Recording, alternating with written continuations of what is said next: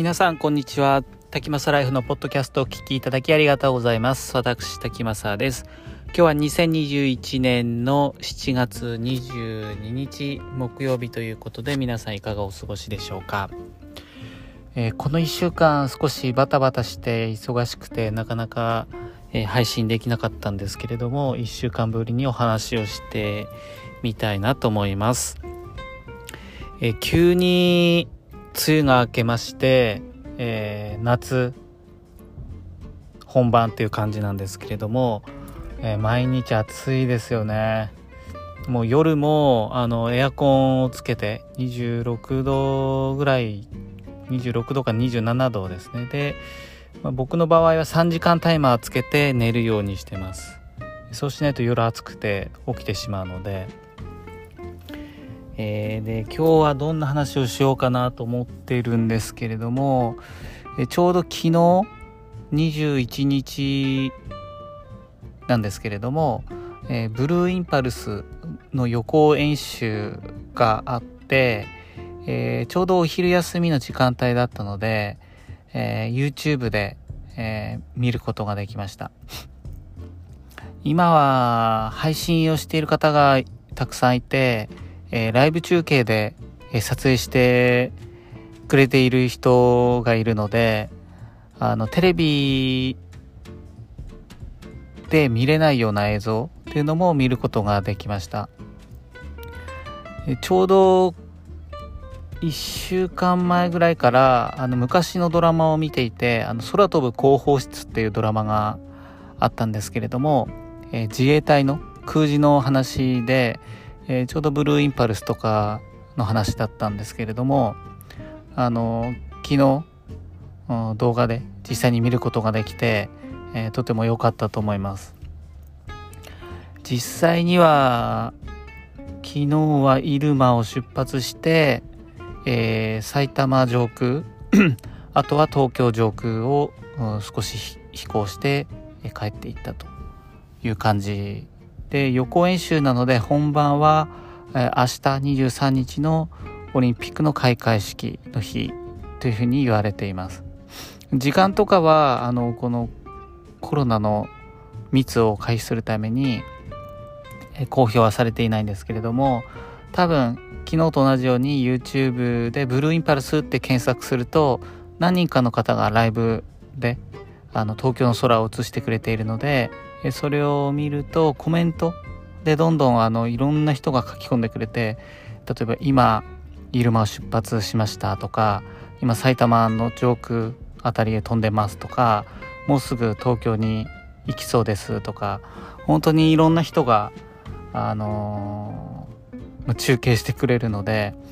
まあ、ここの何て言うんですかねリアルタイムの情報っていうのは本当テレビ以上のものだなというふうに感じましたなので明日はちょうど僕は休みなので、えー、また YouTube、まあ、もしくは明日は本番なのでテレビでやると思うんですけどうん、まあ、テレビも見つつ、まあ、YouTube も見つつっていう感じで、えー、もし時間が合えばブルーインパルスのフライトを見てみたいなというふうに思っています。昨日はえっ、とそのブルーインパルスが飛んでる情報っていうのをアプリで見ることができるかなと思って、まあ、結果的には見ることができなかったんですけれども、えっと、フライトレーダー24っていうアプリがありましてそれをインストールすると、うん、飛行機がどの辺りに飛んでいるかあ JAL がこの辺りを飛んでますとか穴がここを飛んでますっていう情報がリアルタイムで見ることができるので僕はこのアプリは結構好きで、えー、よく見てるんですけれども昨日は本当東京は多分報道だと思うんですけどヘリがものすごい飛んでました。普段は1機とか2機ぐらいがこのアプリ上で飛んでるのが分かるんですけど昨日4機か5機ぐらい飛んでましたね。だからまた明日も明日はもっとすごいかもしれないですね。うん。ちょっと楽しみな感じです。天気も多分明日もいいんじゃないかなというふうに思います。このフライトレーダーのアプリは僕は結構好きで、えっと、空をこう見上げて飛行機が飛んでるのを見るとあの飛行機どこに行くんだろうと思ってで今まではそこで終わってたそこで想像してあのー、北の方行くのかな南の方行くのかな羽田行くのかなとかっていう想像してたんですけどもう今やこのアプリを立ち上げて、えー、その飛行機の絵があるんですけどもそれをタップするとどこから来てどこを出発してどこに到着？しかも出発の時間到着の予定時間。あと今の、えー、高度あと速度。ここまで見ることができるのであと機体ですよね。ボーイング767とか777とかエアバス320とか。そういうものが見れるのでとても楽しいです。で僕は飛行機が結構好きなのでこれに加えてさらに、えー、ライブ ATC っていうアプリがあるんですけれどもこれは航空管制官とパイロットのやり取り無線でやり取りしてるんですけどその無線をん、まあ、全ては聞けないんですけどこのライブ ATC で、えー、聞ける範囲で聞くことができるアプリになります。え、よく僕が聞いてるのは羽田ですね。タワーとかあとレーダー。あとは成田のタワーとかレーダーを選択すると、えー、パイロットと管制官の人のやり取りが、えー、無線で聞くことができるのでそれを聞きながらこのフライトレーダー24の画面を見てあ今この飛行機に指示を出したのかなとかあこの飛行機にこういう指示を出してあこっちの方に動いてるんだなっていうのを見ながら楽しんでます。でさらにもう一歩行くとあのこれもまた YouTube であのライブで羽田とか成田の飛行場を映しているくれている発信している方がいるんですけれども、それも見ながらやることができます。だけど YouTube とこのフライトレーダー一つの端末で同時には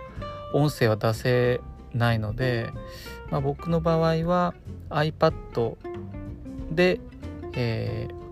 ー、は大きい画面で見たいので iPad でその YouTube を開いて、えー、羽田とか成田。成田はあんまりないかもしれないです。ね羽田の映像を流して、まあ、音声も出しつつあとはうん iPhone でのライブ ATC の無線を流しながら、えー、このフライトレーダーで画面を見ると。そうするとある程度のその飛行機の動きとかあ今この飛行機が離陸したんだなって言ってそれがこう画面に映ってでそのコールサインとかも大体オールニッポンなんとかとかジャパンエアとか、えー、ある程度聞いてるとなんとなく分かってくるのでそれを見ながらあ空の状況を楽しむっていうのをやっています。そんなに頻繁にはやらないんですけどまあ気分が乗った時だけ月1レベルとかなんですけどそういう風にして家でもあの飛行機の動きっていうのを楽しんだりしています。とあと最近はですねうん毎日あのこの仕事が少し忙しくてなかなか配信もできなくてあと早起きも今ちょっとこの1週間はできてない感じです。この1週間は夜だいたい9時ぐらいまで8時9時ぐらいまで仕事をして家に帰って、まあ、ご飯を食べてっていう感じで少しするともう11時もしくは11時半ぐらいになっているのでえ結構疲れているので普通に寝て本当は早起きで4時ぐらいに起きて朝本読んだりあの音楽を聴いたり自分の好きな時間を過ごしたいんですけれどもここはちょっと睡眠を優先させてるっていう感じです。まあ、もう少しでこの忙しい仕事も落ち着いてくるかなと思うのでそしたらまたあの早起きして朝の時間っていうのを楽しみたいかなというふうに思っています。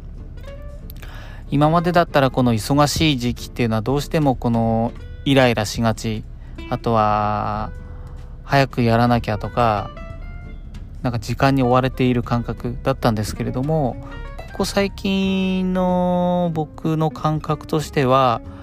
まあ忙しさは相変わらず忙しいしあのやることもたくさんあるんですけれども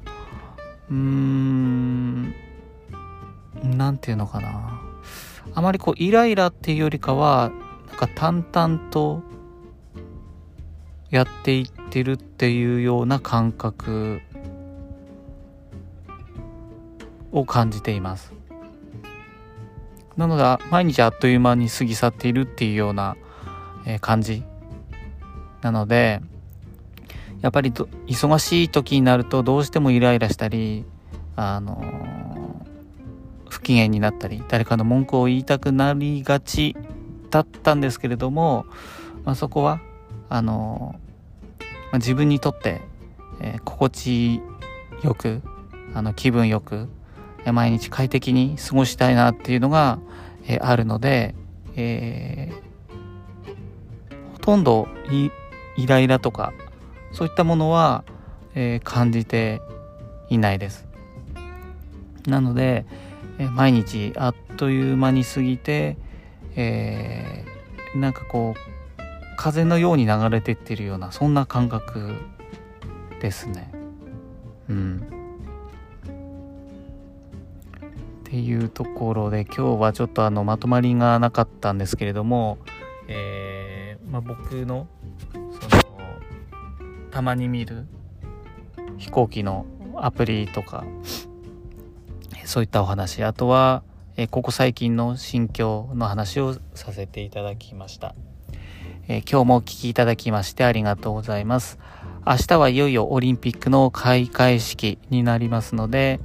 えー、楽しみなところもあるんですがえー、暑い日が続いているので、えー、皆さん熱中症にならないように水分補給などをしながら、